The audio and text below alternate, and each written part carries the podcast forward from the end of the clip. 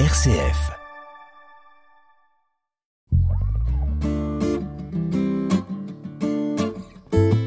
À la croisée des religions sur une RCF Belgique.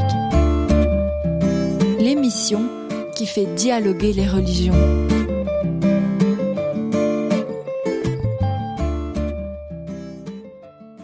Bonjour à tous, je suis ravie de vous retrouver pour un nouvel épisode de cette émission à la croisée des religions. Alors aujourd'hui, je vais vous proposer une émission un peu spéciale puisque je n'ai pas d'intervenant en studio avec moi, mais je vais vous faire écouter les extraits d'un colloque qui s'est tenu ce mardi au sein du Sénat. Il a été organisé par le FIDIF. Alors le FIDIF, c'est la plateforme pour le dialogue interconvictionnel fédéral.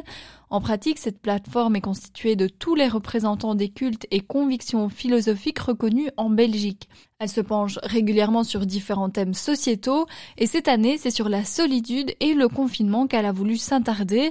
Comment la jeunesse et les seigneurs de notre pays ont-ils vécu le confinement et dans quelle mesure est-ce que leurs convictions spirituelles et ou philosophiques furent une source d'inspiration? Voilà la question posée au sein de ce colloque, c'est tout un programme.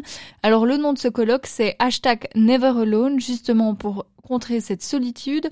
Éric de Beukelard, modérateur du FIDIF, nous explique le but de cette rencontre. Ce colloque a pour but, avec toutes les convictions reconnues dans le pays, croyantes ou non croyantes, de parler de, de l'expérience euh, de la pandémie et du confinement. Comment est-ce que nous l'avons vécu et comment est-ce que nos convictions, croyantes ou non croyantes, nous ont aidés? Et plus particulièrement, comment est-ce que les seniors, comment est-ce que les jeunes ont vécu ça? On a voulu vraiment montrer un peu comment aux deux extrémités des âges, les jeunes parce qu'ils ont besoin de socialiser, les aînés parce que la solitude est parfois plus dure pour eux, comment ils ont vécu cela avec des témoignages, avec une vidéo. C'est un peu tout ça que nous essayons d'expliquer durant ce colloque. Pour débuter le colloque, une vidéo a été projetée. Différents jeunes partagent leur vision du confinement et surtout comment leur foi les a aidés à vivre cette période. Et pour commencer, je vous propose d'écouter notamment le témoignage de Terence Mochard, qui est un étudiant juif. En fait, chaque semaine, euh, je fais Shabbat, on est soir avec ma famille.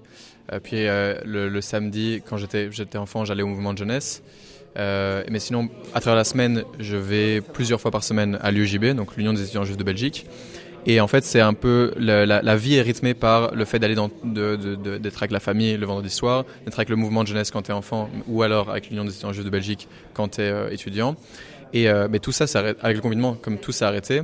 Et la famille aussi a dû être restreinte. C'était évidemment que ma famille nucléaire, euh, mes, parents et mes deux sœurs, euh, qui nous voyions le Shabbat. Et j'ai pas pu voir mes amis, ma communauté à, à l'Union de Belgique.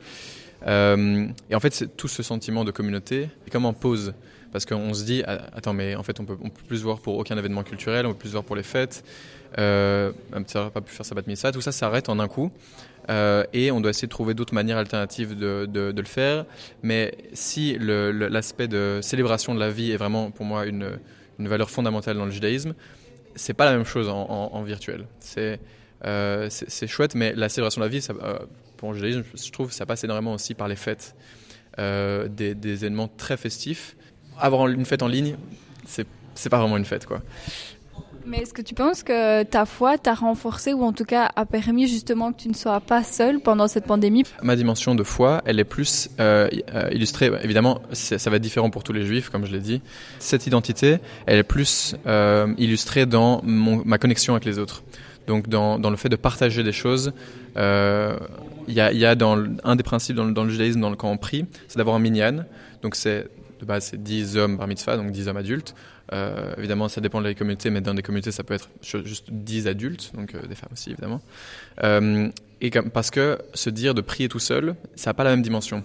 Euh, célébrer tout seul, ben, c'est pas la même chose. Et du coup, moi vraiment, ce, qui, ce qui m'a porté quand même, c'est de, se, de sentir que on avait toujours ce, cette envie de pouvoir re revenir tous ensemble.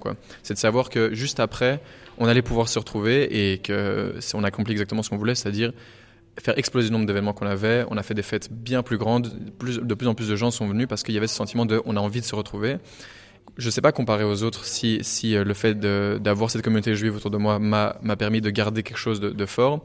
Mais euh, de plus fort, je veux dire. Mais en tout cas, je sais que pour moi, c'était très fort de, de garder l'attachement à la communauté. Puis aussi, j'ai des amis dans des communautés juives à travers le monde aussi, et on peut comparer, savoir comment eux vivaient euh, la situation. Ça, c'était très fort pour moi, et c'est là que l'aspect de communauté juive est très fort parce qu'on se sent liés, nos destins se sont liés les uns aux autres, et qu'on n'a pas envie de se laisser derrière les uns les autres.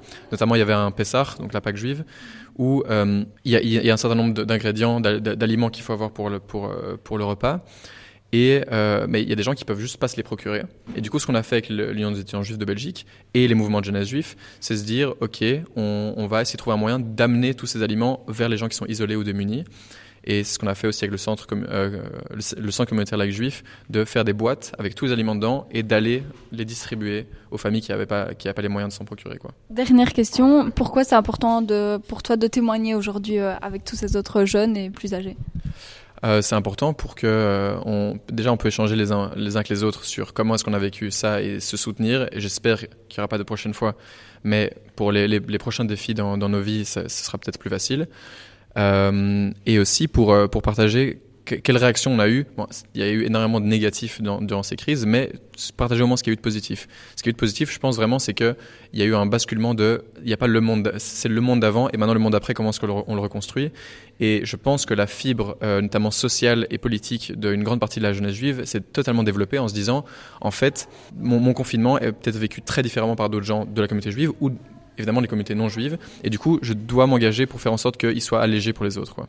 Anglicans, évangélistes, juifs, musulmans, une dizaine de personnes au total sont venues témoigner de leur expérience du confinement devant l'Assemblée. Au sein de cette Assemblée, il y avait notamment le prince Laurent et la princesse Claire. Alors je vous propose d'écouter tout de suite euh, le témoignage de Karl Leux, ancien président des bouddhistes belges. Aux Altesses royales, Madame la Présidente, Messieurs les ministres d'État,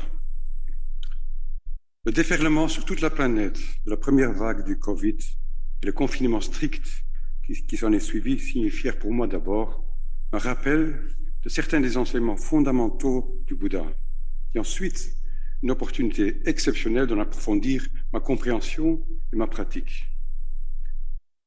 Parmi ces enseignements, le premier qui me vient à l'esprit est celui sur l'impermanence, la nature éphémère de toute chose, de tout ce qui est créé, la nature de, tout ce que l'on possède, les positions, positions dans la vie, les relations, avec une seule certitude que tout ce qui est né est condamné à mourir un jour, mais impossible de savoir quand. La pandémie m'incita donc à réfléchir sur la possibilité qu'à mon âge, hein, j'aurais bien pu en mourir. Pour un bouddhiste, la méditation régulière sur la mort est un atout dans le sens où il permet de surmonter les angoisses qui résultent du déni de cette seule certitude. On ne peut vivre pleinement sans avoir intégré la mort dans sa vie. On ne peut réussir sa vie sans réussir sa mort. Cela implique qu'au lieu d'éliminer cette réalité de ses pensées, il convient de s'y préparer. Dans mon cas, le bouddhisme me fournit les outils nécessaires. C'est pourquoi, à cet égard, le confinement fut une belle opportunité pour s'y exercer. Ce virus a effectivement été meurtrier. Plus de 6 millions de morts dans le monde à ce jour. 450 millions d'infections, avec des graves séquelles pour certains. Cela m'amène à un autre principe promu par le Bouddha, comme par d'autres voies de sagesse. C'est notre devoir de fraternité, d'amitié, de solidarité envers tous les êtres, poussés à un niveau plus élevé que ce qu'on entend par cela à l'ordinaire. Notre vocabulaire est trop limité pour exprimer clairement ce qui est plus qu'un sentiment et qui, dans le bouddhisme, est indissociable de la sagesse. La sagesse dans le sens de la compréhension de la vraie nature de l'esprit. Je fais ici référence à ce que l'on appelle, selon les cas, l'oubli de soi, la capacité de se mettre à la place des autres, l'empathie, la compassion, l'altruisme, l'amour universel sans faire aucune différence entre celles, et ceux qui nous sont sympathiques, antipathiques ou neutres. La pandémie nous a offert l'occasion de nous réjouir dans l'altruisme dont ont fait preuve d'innombrables personnes, dont bien sûr le personnel soignant, au lieu d'accabler de reproches les décideurs ou les scientifiques qui se sont parfois retrouvés impuissants devant ce virus dont on avait au départ sous-évalué la dangerosité et l'ampleur de sa propagation. Le troisième principe énoncé par le Bouddha que le confinement m'a permis de mieux comprendre est l'interdépendance. Dans ce monde des phénomènes, tout est lié. Ce qui s'est passé sur un marché en Chine a eu des répercussions sur toute la planète. Contrairement à beaucoup de systèmes de pensée, pour le bouddhisme, l'être humain n'est pas le centre de l'univers. La nature et les autres formes de vie n'ont pas été conçues pour être au service de l'humain. L'être humain fait simplement partie de la nature. Sa relative intelligence ne lui donne pas un permis de décision de vie et de mort sur toutes les autres formes de vie. Les animaux ont d'autres formes d'intelligence que l'humain. Ils ont des sentiments, des émotions et ils connaissent la souffrance, ce qui est reconnu par la science dans la, déclaration de Cambridge de 2012. L'hyperexploitation des ressources de la planète dans l'optique de production, de profit et de surconsommation n'est pas étrangère à l'origine de cette pandémie, qui a mis en lumière la fragilité des équilibres sur lesquels repose notre existence. Son intelligence donne à l'être humain la responsabilité et le devoir de retrouver, de préserver cet équilibre. Notre Terre n'est par ailleurs qu'une poussière dans notre galaxie qui compte 300 milliards de systèmes solaires. Notre galaxie, la Voie lactée, n'est quant à elle qu'une poussière dans l'univers jusqu'à présent observable, qui lui compte plus de 2 milliards de galaxies.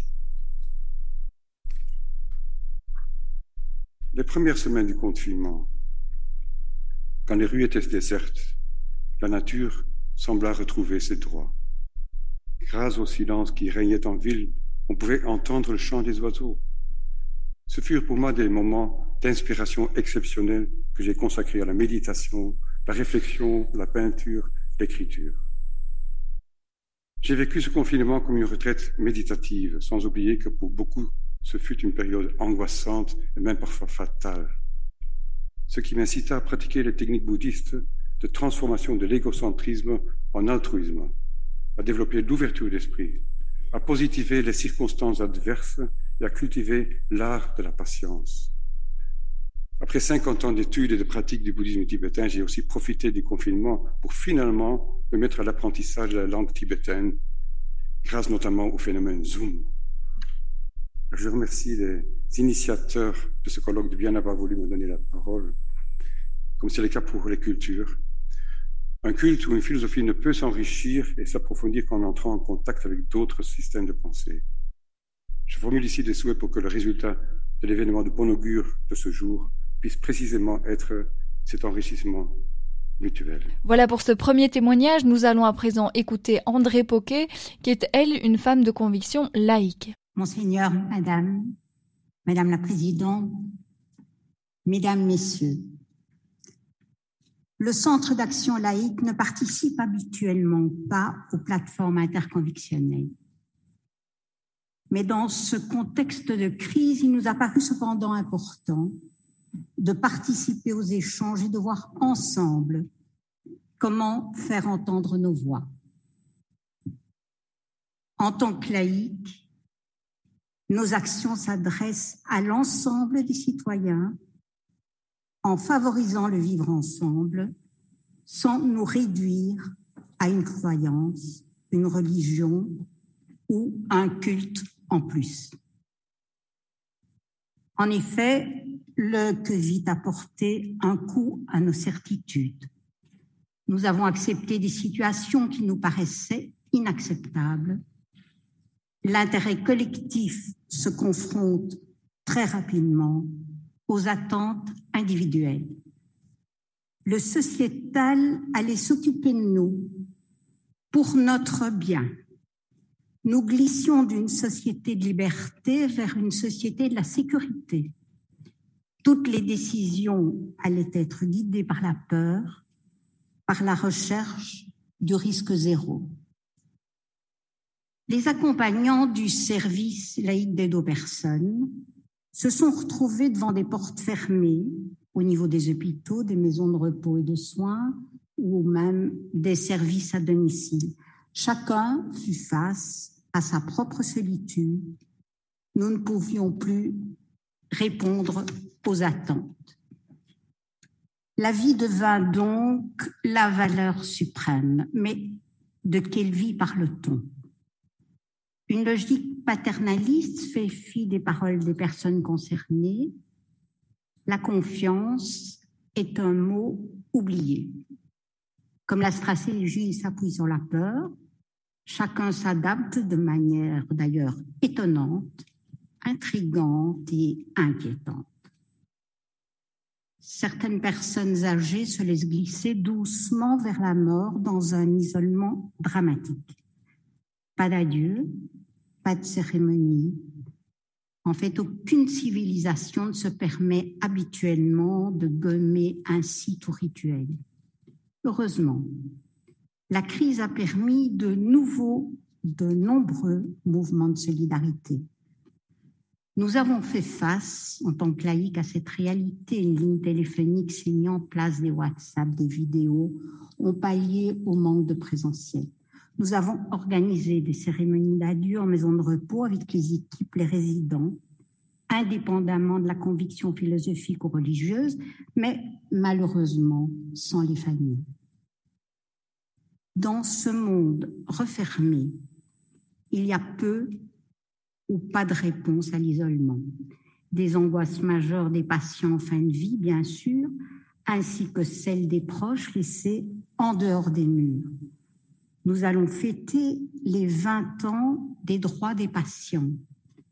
Le, moment est peut-être venu d'élargir cette loi en faisant reconnaître l'assistance morale ou d'ailleurs l'assistance religieuse comme un droit faisant partie intégrante des soins à prodiguer. En vous remerciant de votre attention. Et puis à présent, je vous propose d'écouter une toute autre voix, et cette fois c'est bien celle de la bien connue Morane qui nous a quittés il y a déjà presque 4 ans. On s'arrête un moment en musique avec son titre Tout faux.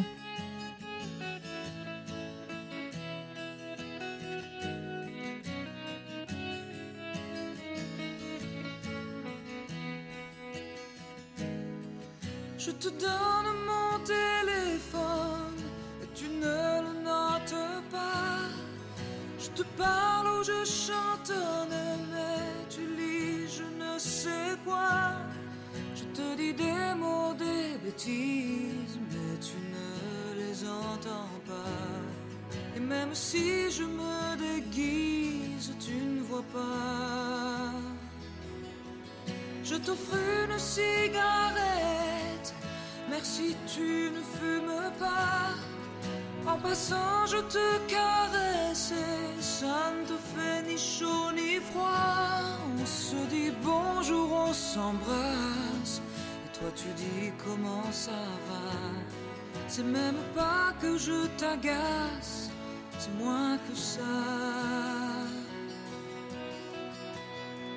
Je tout fond toujours avec toi. La partition, je ne l'ai pas.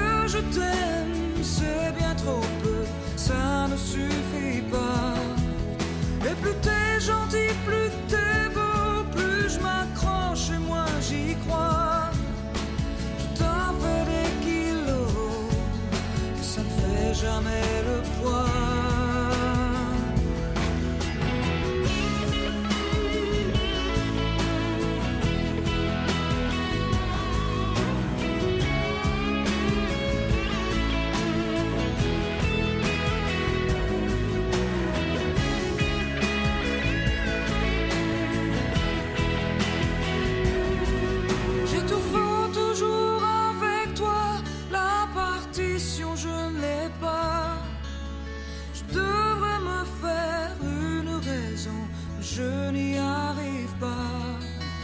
Et je fais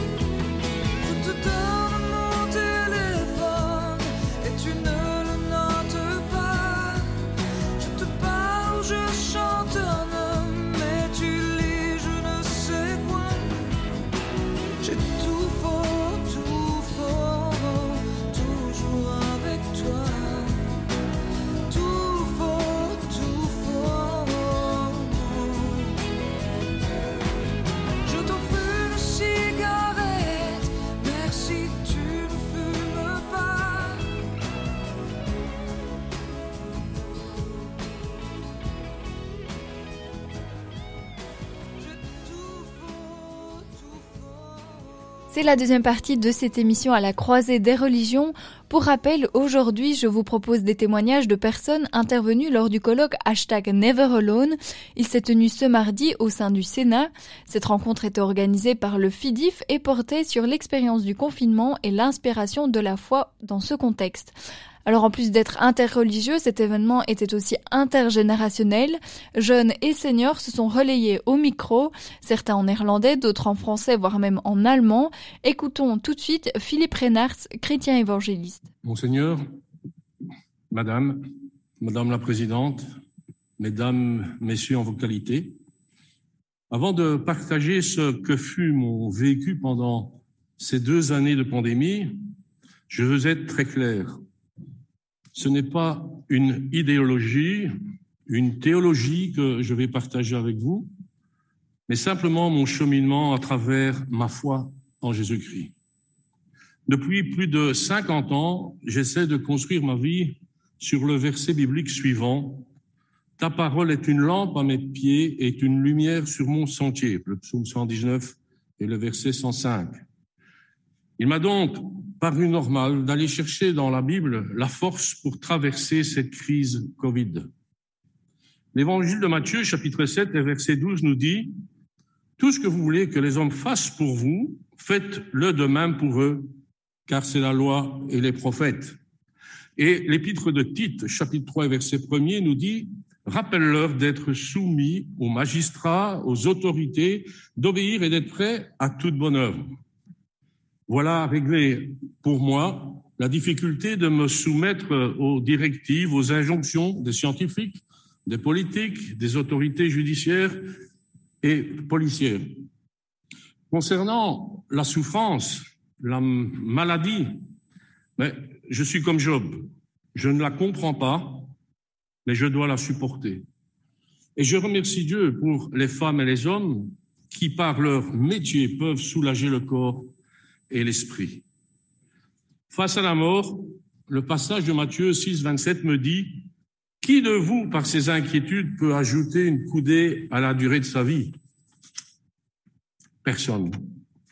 Et je me suis donc approprié la pensée de Mozart, qui écrivait à son père le 4 avril 1787, Comme la mort est le vrai but final de notre vie, je me suis depuis quelques années tellement familiarisé avec cette véritable et parfaite amie de l'homme que son image non seulement n'a plus rien d'effrayant, mais elle est pour moi très apaisante, très consolante.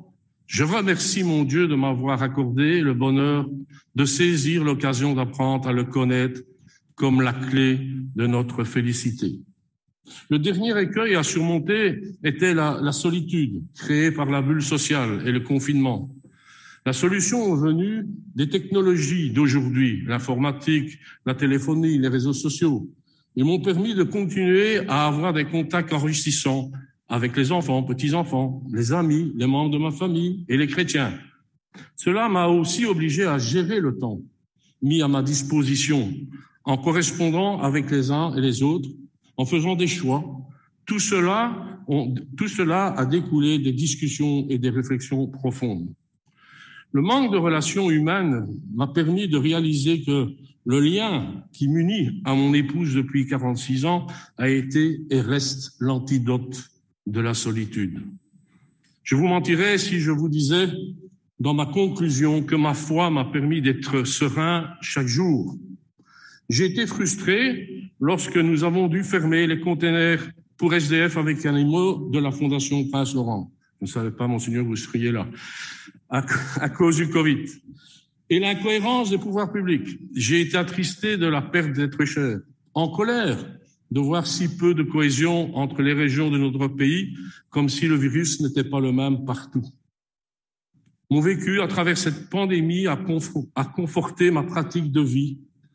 Au lieu de combattre l'autre, il vaut mieux réfléchir ensemble. Il y a toujours matière à critiquer, puisque nous pensons, croyons, vivons différemment les événements de nos vies, de la mort selon nos croyances, notre éducation et nos origines. Pourtant, écouter, partager, respecter sont le fondement pour que nous ne nous, détruisions pas. Je vous laisse le verset 25 du chapitre 12 de l'Évangile à méditer.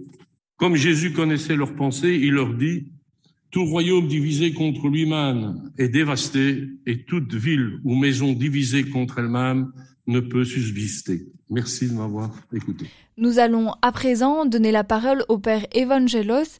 Il est venu représenter Hélène Stocka, une orthodoxe qui n'a pas pu être présente au colloque, mais qui a quand même partagé son témoignage. Monseigneur, Mesdames et Messieurs, en vos titres et qualités, voici le témoignage de Madame Stika Eleni, qui malheureusement n'a pas pu être avec nous pour cause de maladie.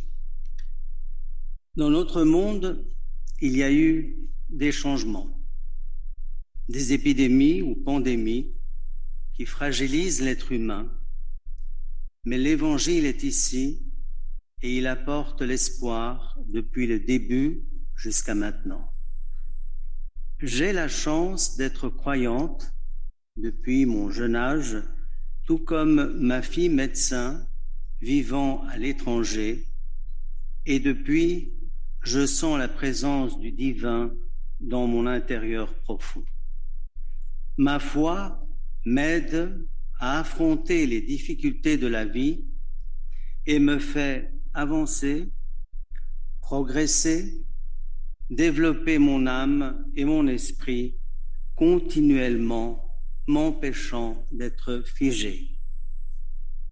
L'année passée, une bactérie a failli me faire quitter le monde des vivants en pleine période des restrictions à cause du Covid. Aux urgences de l'hôpital, je me suis rendu compte que ça n'allait pas et là j'ai prié Dieu pour ma convalescence. Mais en même temps, je lui ai dit que ta volonté soit faite. Dès ce moment, mon cœur et mes pensées ont été remplis de sérénité et calmement, j'ai supporté tout ce que je devais subir afin de pouvoir guérir.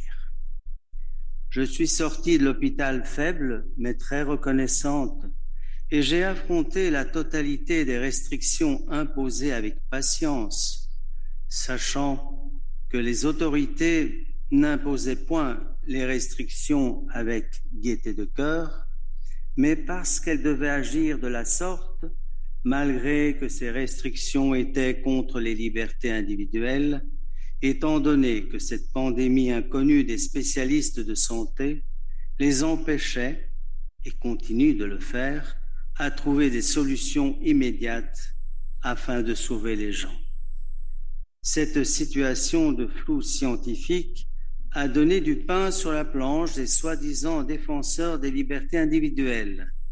Et elle continue à le faire car nous sommes, car nous ne sommes pas encore sortis de l'auberge et devons continuer à faire très attention. Notre vie n'est pas un long fleuve tranquille. Elle est pleine d'événements impromptus que nous devons subir et résoudre. Ainsi, au lieu de rouspéter, il vaut mieux voir en arrière la vie de nos parents et de nos grands-parents qui ont souffert des guerres et d'autres pandémies et qui, malgré tout, ont tout fait avec l'aide de Dieu afin que nous vivions dans un monde meilleur. Pour affronter donc ces restrictions, pensons à eux et avançons avec la foi, tout en essayant de préserver nos libertés sans empiéter sur celles du reste de l'humanité.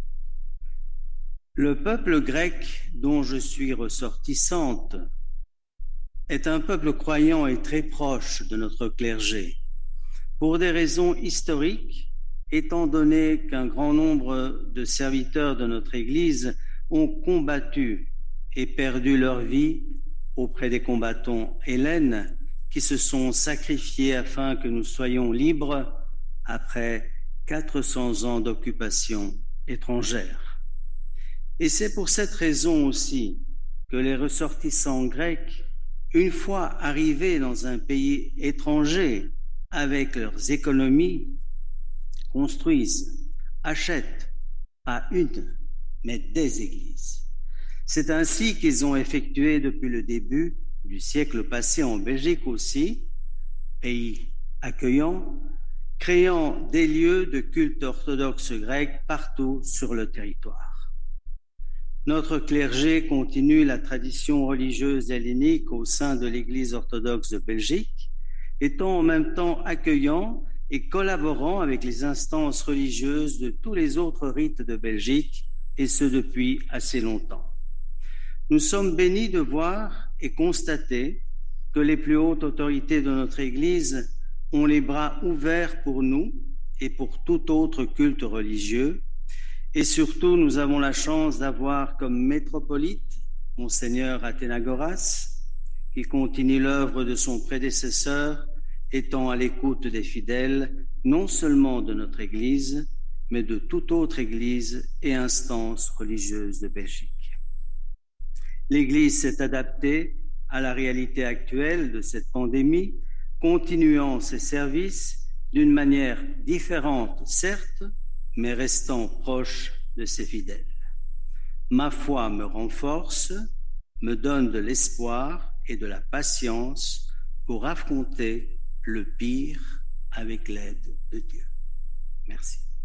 Voilà pour ce témoignage donc d'Hélène Stocka. Je vous propose maintenant de retrouver un autre genre. On va écouter maintenant Michel Berger avec son titre Pour me comprendre.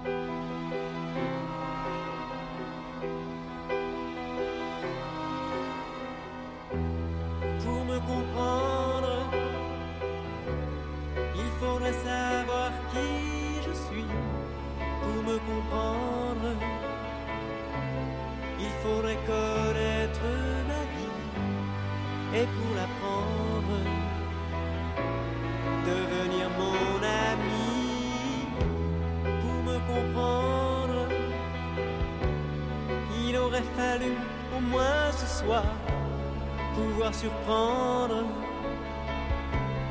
le chemin d'un de mes regards, triste mais tendre,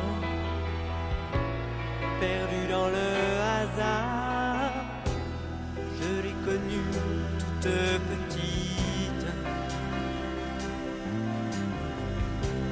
dans les bras de sa grand-maman. Dommage dommage. J'aimais tellement son visage. Pour me comprendre, il faudrait savoir le décor de mon enfance. Le souffle de mon frère qui donne la résonance premiers accords. Pour me comprendre, il faudrait connaître mes nuits, mes rêves d'amour, et puis les longues insomnies quand vient le jour. La peur d'affronter la vie, il y a peut-être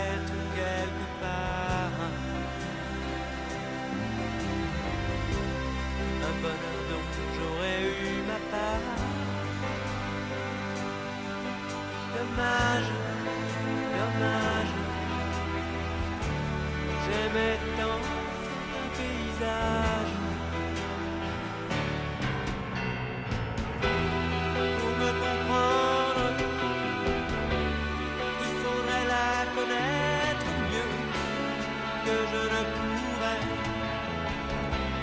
Il faudrait l'aimer plus que moi, et je vous dirais je n'y crois vraiment pas. Pour me comprendre, il faudrait avoir rencontré l'amour le vrai. Vous comprenez le grand amour et savoir qu'après, à quoi sert de vivre encore?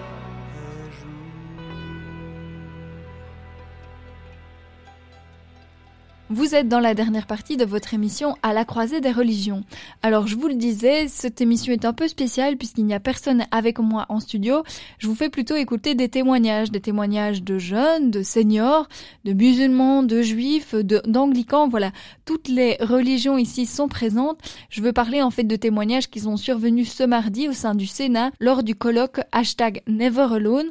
Toutes ces personnes sont venues témoigner de leur expérience du confinement et surtout de l'apport de leur foi comme source d'inspiration pendant cette période. Tout de suite, je vous propose de retrouver un témoignage vraiment marquant, interpellant, celui du professeur Thomas Gergely qui est lui un croyant juif. Monseigneur, Madame, Madame la Présidente du Sénat, Mesdames, Messieurs, en vos grades, fonctions, titres et qualités, sincèrement merci d'abord pour l'honneur qui m'a été accordé aujourd'hui de prendre la parole en cette auguste maison. Et cela pour répondre très brièvement à la question qui nous est posée à tous, à savoir comment chacun de nous, selon son appartenance philosophique ou spirituelle, ou les deux, aura vécu l'épreuve du confinement. Et pour ce qui me concerne, selon l'appartenance que l'on me connaît, celle de la judéité. Si toutefois il existe un vécu spécifiquement juif d'un événement comme une pandémie et ses conséquences, et qui concerne en vérité tous les habitants de notre planète. Ceci pour dire que face à un tel sujet, la prudence dicte de ne parler que de soi, sans essayer d'englober d'autres que soi, pas même ceux qui partagent les dédales de votre sérail spirituel. Car ainsi que l'avait dit l'écrivain, célèbre écrivain Graham Greene, nul ne saurait mesurer combien de temps dure une seconde de souffrance chez l'autre. Alors donc, ces précautions prises, oui, comment ai-je traversé le temps de la peste pandémique? Plutôt bien, je pense. En tout cas, sans désespoir, sans dépression, sans mal-être, et à la sortie, sain, d'esprit et de corps, du moins il me plaît de le croire. Et j'ai été aidé pour cela. Oui. Par quoi donc? Eh bien, ni par ma spiritualité, ni par ma philosophie, ni même par mes éventuelles pratiques religieuses, pour autant que j'en ai, car là, nous touchons à plus intime, voyez-vous, que le sexe, et n'en parlons pas.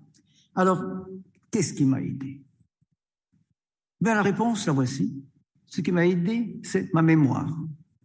Celle qui fonde ce qu'on appelle la judéité, laquelle judéité, monseigneur, madame, mesdames, messieurs, se définit au mieux par ce qu'on appelle une culture de la mémoire. Une culture de la mémoire qui vous dicte de prendre au plus sérieux la leçon d'hier pour en tirer, pour en tirer quoi faire, penser ou ressentir aujourd'hui en vue du présent et de l'avenir qu'il faudra encore vivre. Et cette mémoire de la judéité, qu'enseigne-t-elle? Eh bien, entre autres, elle enseigne que souvent, il y a autant de grandeur, voire plus, dans les petites actions que dans certaines actions spectaculaires, certains actes d'héroïsme. Pour me faire comprendre qu'il me soit permis, en guise de paradigme, si je puis dire, du temps présent, de dire une histoire vraie, issue d'un passé révolu, mais si proche encore de nous. Il y a 80 ans, une peste, la meurtrière peste brune, était venue infecter beaucoup d'Européens. Contagieuse comme toutes les pestes, elle ne passait pas des bouches aux narines, mais des lèvres au cerveau. Or, au milieu de ce désastre, quelque part dans une grande capitale d'Europe centrale, un homme et une femme, d'un optimisme désarmant, ont décidé une nuit de faire l'amour et de concevoir un enfant. Un enfant qui vint au monde en plein apocalypse, au fond d'un lieu de confinement forcé, un cul de basse-fosse nommé ghetto, antichambre d'un anéantissement programmé et fonctionnant sous le régime d'un couvre-feu, draconien celui-là, à respecter sous peine de mort. À ce compte, rapidement, la pénurie organisée déboucha, se transforma, si l'on veut, en famine hideuse, comme toutes les famines, sans parler des bombardements qui bientôt forcèrent ces confinés à s'entasser debout dans des caves obscures, trop petites pour leur grand nombre.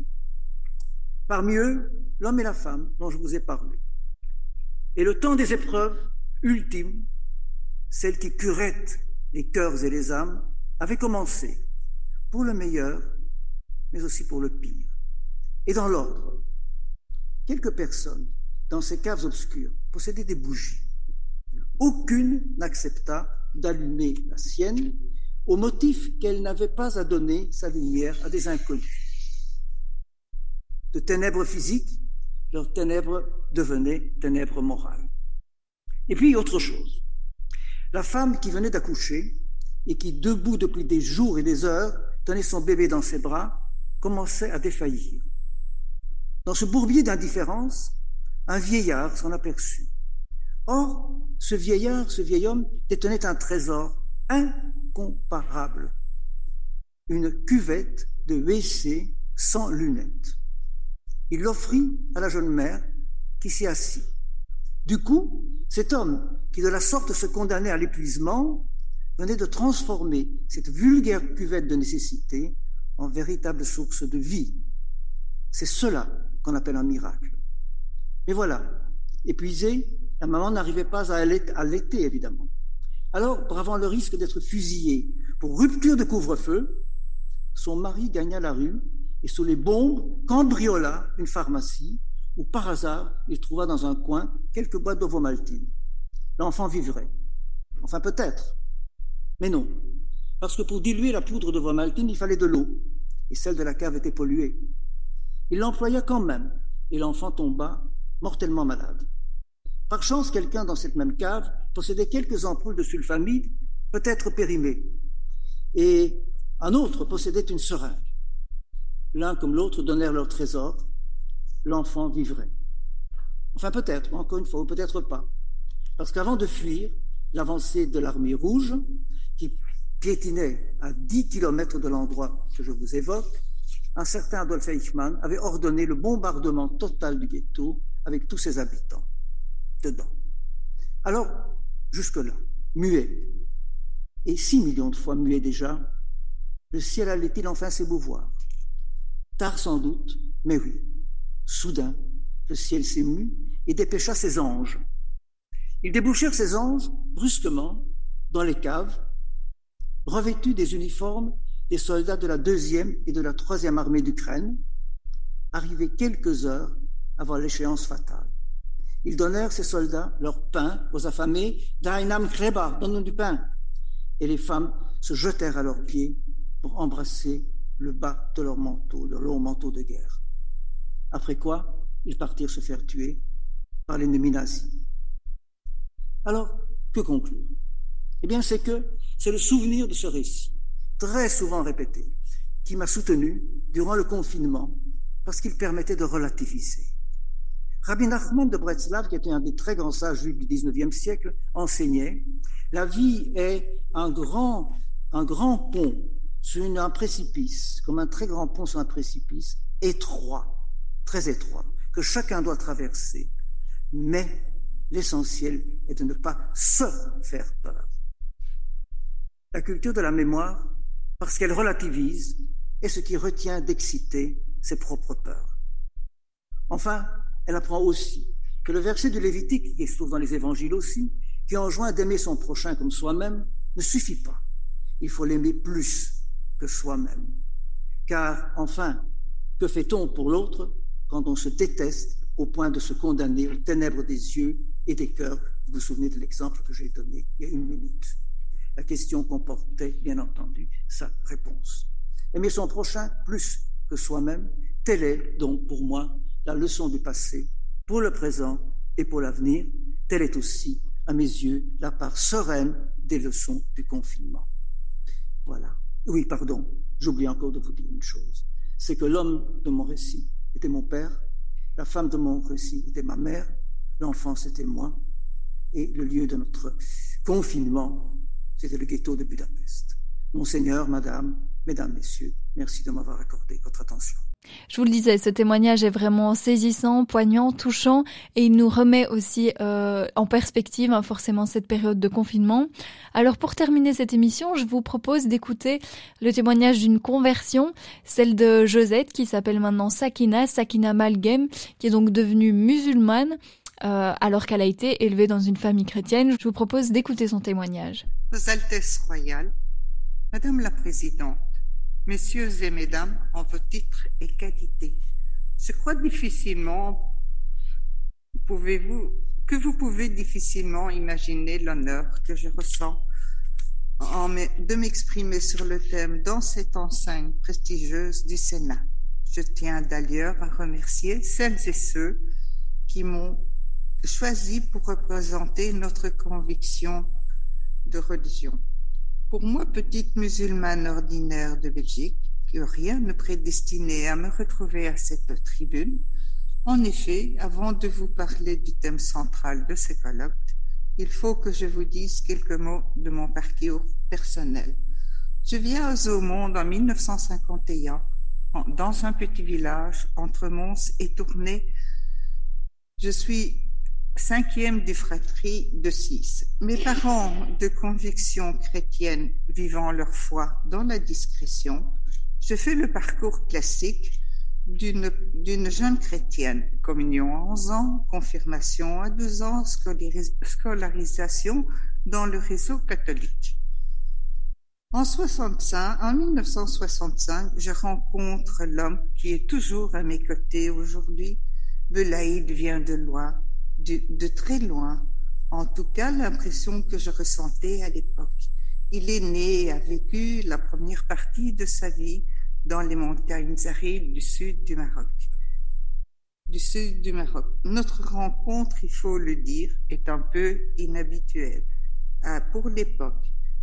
Malgré tout, contre vents et marées, en 1966, nous décidons d'unir nos vies. Mon mari peut le confirmer. J'ai toujours soutenu dans sa foi et sa pratique religieuse à l'époque. Pourtant, je restais chrétienne sans même toujours été, mais ça a toujours été évident pour moi que nos cinq enfants seraient élevés dans la foi musulmane. Petite fille, je n'avais jamais imaginé rencontrer l'islam, ma foi, mon amour pour cette religion sont nés et ont grandi pas à pas.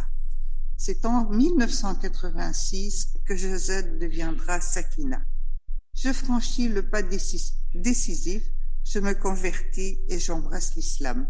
L'un des, éléments qui m'ont le plus influencé à ce choix important, c'était une envie profonde qui me tenaillait de plus en plus, l'envie d'accomplir le pèlerinage à la Mecque.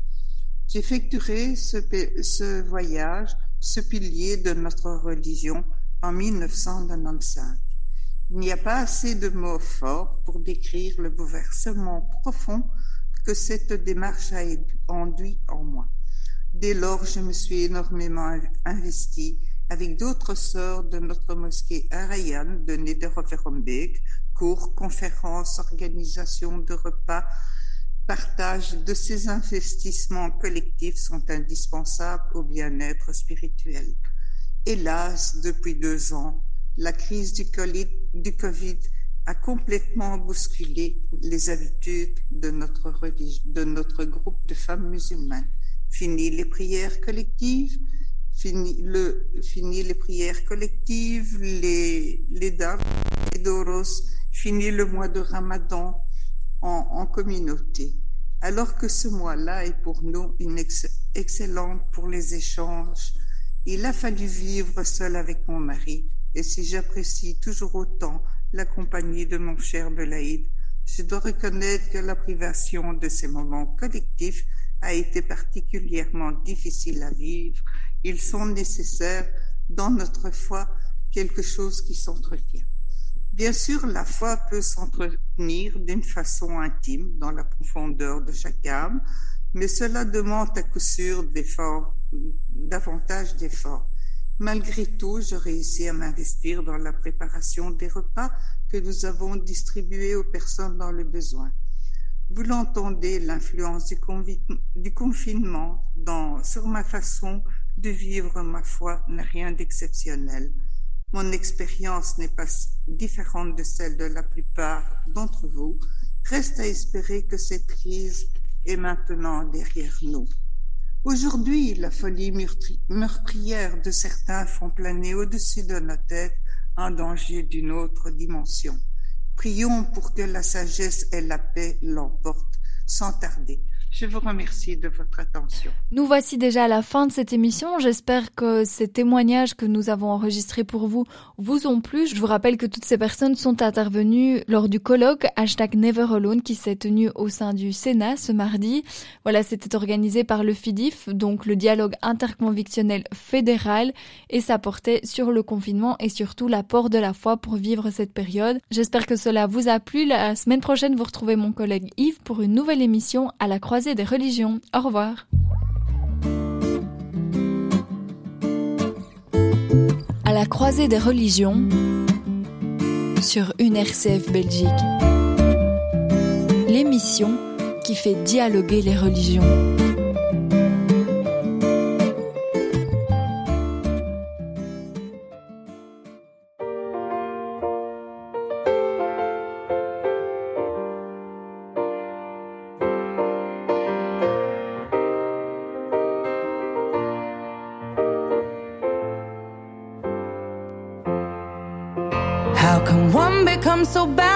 Choices that somebody else makes?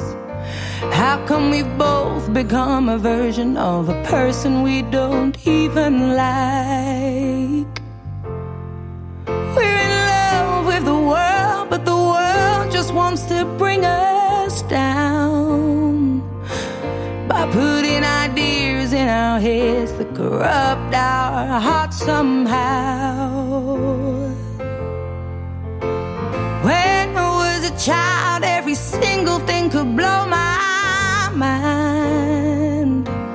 Soaking it all up for fun, but now I only soak up wine. They say to play hard, you work hard, find balance in the sacrifice. Yet I don't know anybody who's truly satisfied. You better believe I'm trying to keep climbing.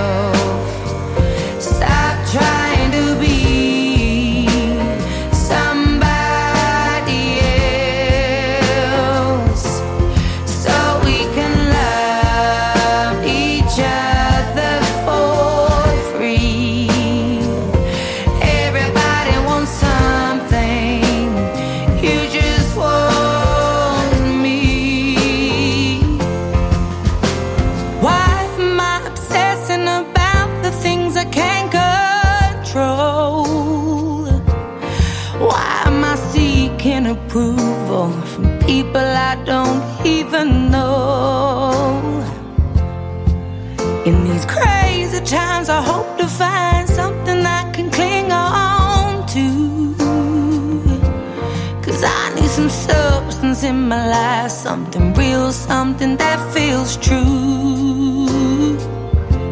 You better believe for you I've cried high tides.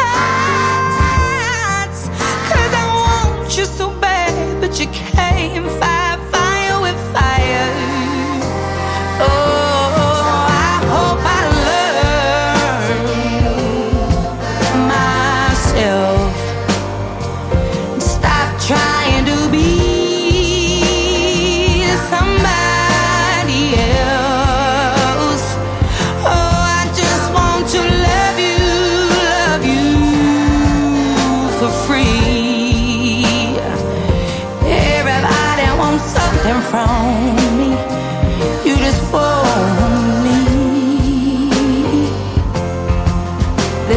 I know how low